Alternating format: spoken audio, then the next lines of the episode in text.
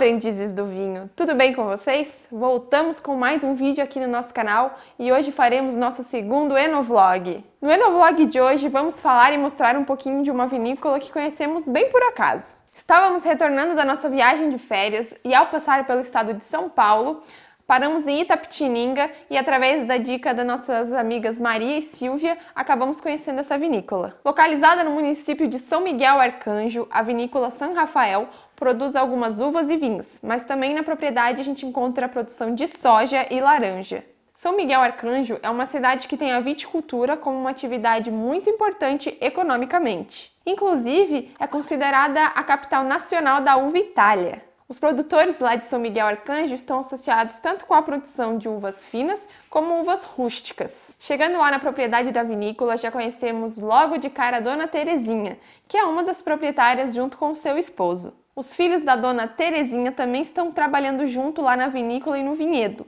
Inclusive, um deles é o responsável por elaborar os sucos e os vinhos. Lá é tudo bem familiar, Todo mundo está participando em alguma atividade no vinhedo ou na vinícola. Inclusive o cachorrinho Billy fica de olho lá em todo o vinhedo. Segundo a dona Terezinha, as origens da família são de origem italiana, então todo envolvimento com as uvas e o vinho já estão nas suas raízes. Bem, Lá pela nossa voltinha no vinhedo encontramos algumas variedades de uvas tintas. Estavam entre elas a Isabel Precoce, a uva Bordeaux e a IAC Máximo. Tinha por lá também algumas outras uvas, como Niágara Rosada, alguns porta-enxertos, várias uvinhas diferentes lá que a gente acabou encontrando.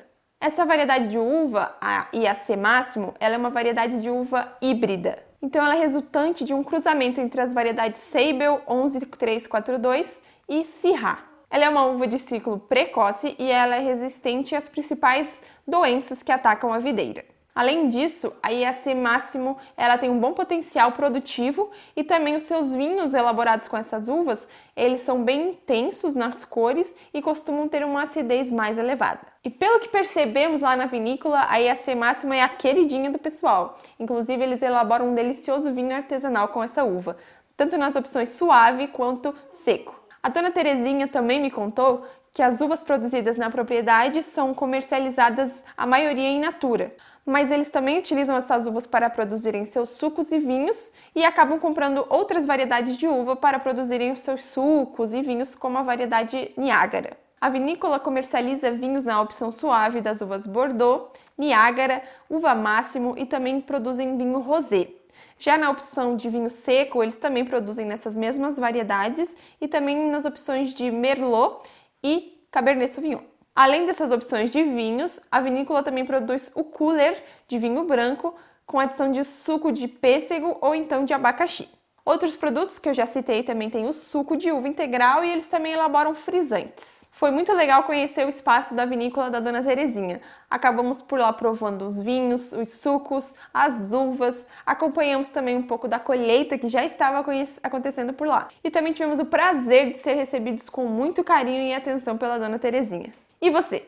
Já conheceu uma vinícola menor, assim, mais artesanal, familiar? Se ainda não, corre logo para conhecer porque é muito legal ver a dedicação e trabalho do pessoal. Ah, e obviamente nós também trouxemos para casa os vinhos e sucos da vinícola San Rafael. A gente trouxe o vinho da uva Máximo, trouxemos também o suco de uva integral da uva Bordeaux. A gente trouxe também o suco de uva branco, mas ó, já foi, é uma delícia.